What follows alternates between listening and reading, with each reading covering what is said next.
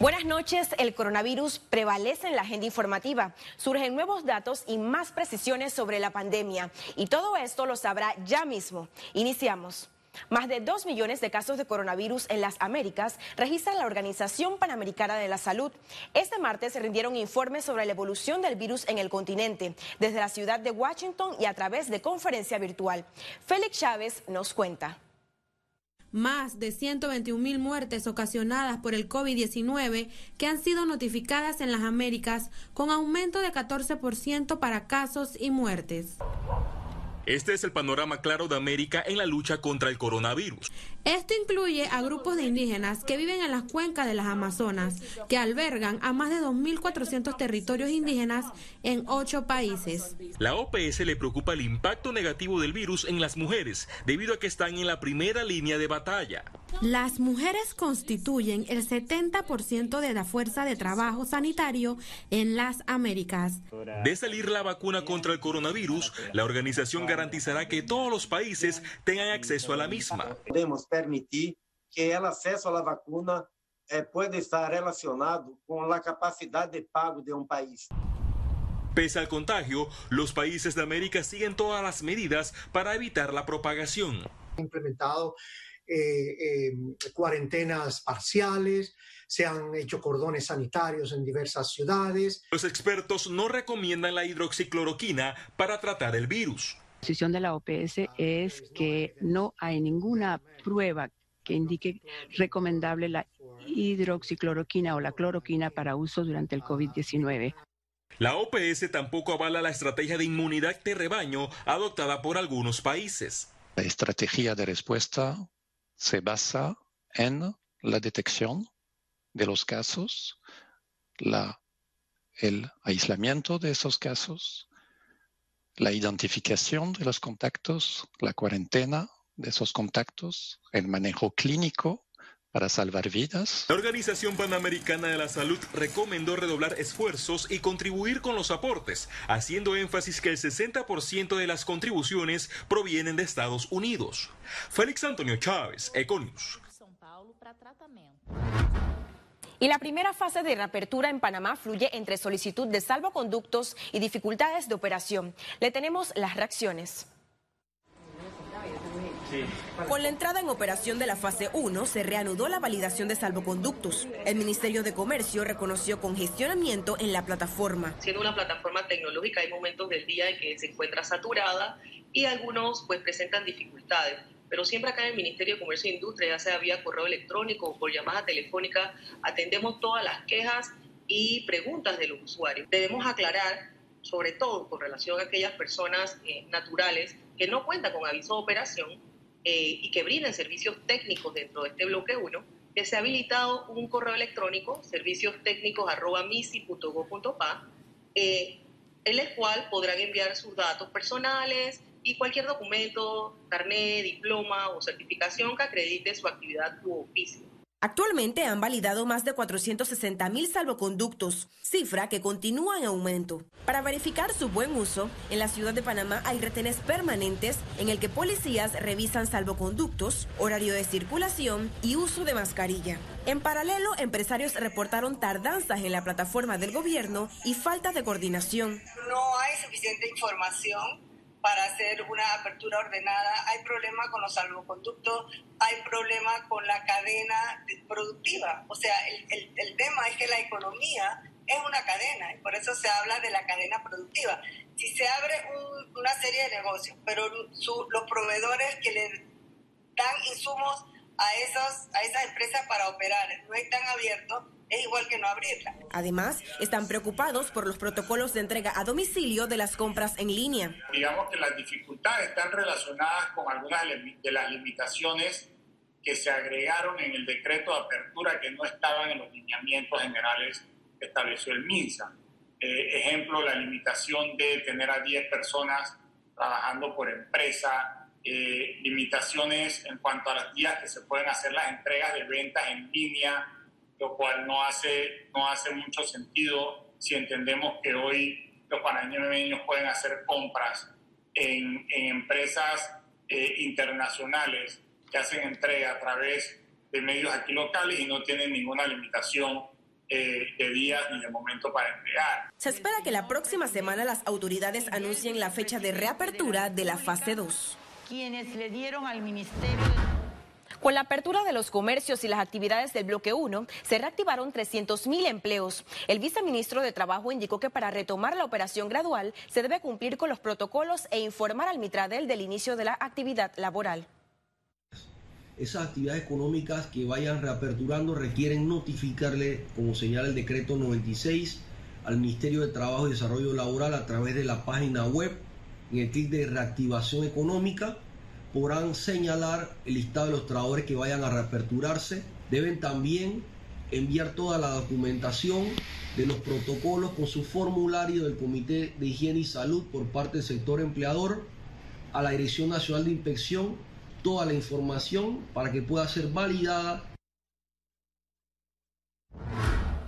El presidente Laurentino Cortizo se reunió con los miembros de la Junta Directiva de la Caja de Seguro Social para revisar las finanzas del programa de invalidez, vejez y muerte. El encuentro se realizó de forma virtual luego de la culminación del Consejo de Gabinete.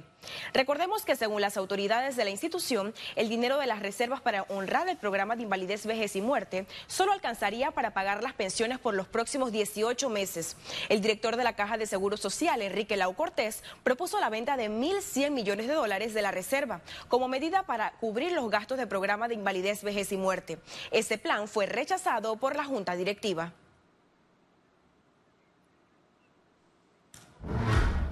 Y en este proceso de apertura gradual, a los jubilados les tocó salir a cobrar las pensiones. Este martes les correspondió el turno a los hombres. La nueva normalidad vino acompañada de los problemas de siempre. Econews fue a un centro de pago y esto fue lo que consiguió. Las dificultades para los adultos mayores comenzaron en improvisadas filas. Poner orden y conservar la distancia fue la tarea. Vimos jubilados con muleta en mano. Tuvieron que esperar de más porque el sistema presentó retrasos. Y nos dice la policía y eh, la seguridad ahí que todavía no hay plata depositada. Entonces el problema está que si no hay depositado, eh, nosotros qué estamos haciendo aquí. El sistema no cumplió a tiempo, pero los jubilados sí cumplieron con las normas sanitarias. Todos portaron sus mascarillas y con sus documentos. Todos llevaron sus cédulas de identidad para cobrar la pensión del mes. Este es mi segundo cobro. ¿El segundo cobro ha venido mal? Sí, porque estamos esperando aquí por el sé si van a liberar la cuenta hoy, para saber si, si no van a liberar la cuenta para esperar, si no, tenemos que irnos. Pero no se fueron, permanecieron allí en fila hasta lograr cobrar el beneficio de jubilados luego de años de trabajo. El recordatorio para todos es que tienen hasta el día viernes para cobrar la cuota del mes de mayo. Este martes le tocó el turno a los hombres para ejercitarse al aire libre y practicar los deportes de su preferencia en las áreas cercanas a sus residencias.